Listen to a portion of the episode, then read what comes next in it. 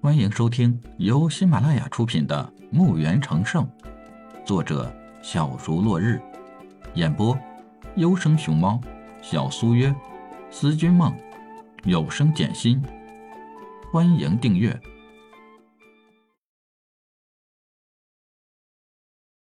一百三十八集。刘颖的身体不能再动了，沉沉的掉到地上，动也不动。不管他如何反抗，就是动不了。李海的身影回到了座位上，傅天和贺童才回转过来，走到了客厅内，看到动也不能动的刘颖，看看他的眼睛还能动，但是身体却不能动，不知道是怎么回事多谢宇文先生出手。李海站起。抱拳道：“客气。”傅天、贺童，一个是圣级中阶，一个是武尊初级，却没有看清李海是如何出手的。二人互相看看，心想：就是掌门也没有这么夸张吧。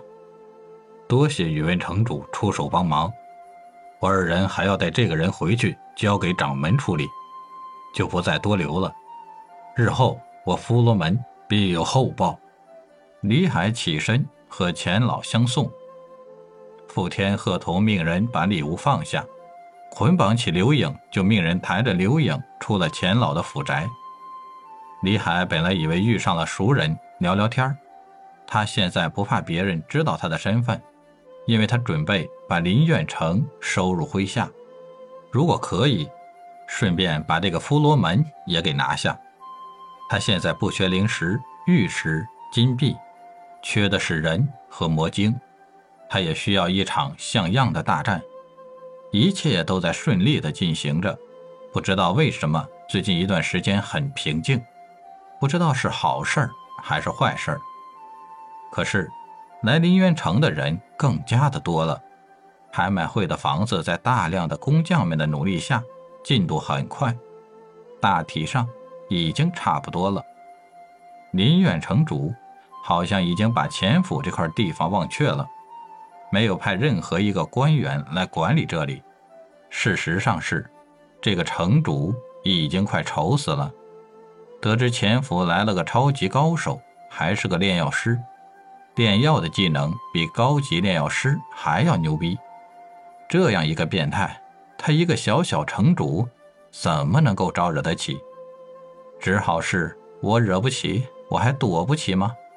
所以就来了个眼不见心不烦，你们爱咋地咋地，大爷我不管了。一方面急速上表，告知国王这里的情况，请国王自己决定，然后就闭眼等待消息。因为是在修炼塔内，二十年的时间不知不觉的就过去了，世界变了，以前的国家没有了。李海现在的实力不能让自己满足。如今，利雅、德鲁他们也有不错的进步，需要一场大战来验证他们这几年的努力没有白费。好久没有解救利亚他们的同族了，也不知因为世界的这场变故，还有多少的精灵和矮人们，奴隶市场还有的卖没？自己不能停下，既然有了目标，就必须得去努力，否则。就这样空空活下去，会有遗憾的，死也不会太舒服的。李海今天没什么事情，打算去街市上看看，就穿着那么一身普通的衣服，一个人闲庭信步地行走在人群中。今天的街面远不是往日能比的，人潮如海来形容一点也不为过。叫买叫卖的人群摩肩接踵，热闹的紧。李海看着路两边的小商小贩，叫卖着各样的小玩意儿，一些杂七杂八的材料和一些草药。李海偶尔也会出手买一些草药或一些小玩意儿。一个小小的人，浑身上下的衣服不是完整的，可是这个小不点儿没有资格去在乎这些。此时他正在四处乞讨，他已经两天没有吃饭了。来来往往的人不少，没有人去在乎这个小小的人。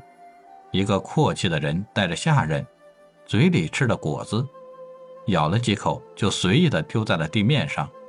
这个小不点儿看见有半个果子在地面上，就顾不上脏不脏，伸出瘦弱的小手抓向了半个果子。可是，他的手还没有碰到他眼中可口的食物，他的手就被一只脚踢开了。他惊慌的看着那个奢华的靴子，慌张的就想逃离这个可怕的地方。好再去寻找食物来充饥。他妈的，大爷的好心情都被你这个小杂种给弄没了。大爷吃过的是你能吃的。狠狠的一脚踢出，这一脚如果踢到了这个小家伙的身上，那绝对是有死无生的。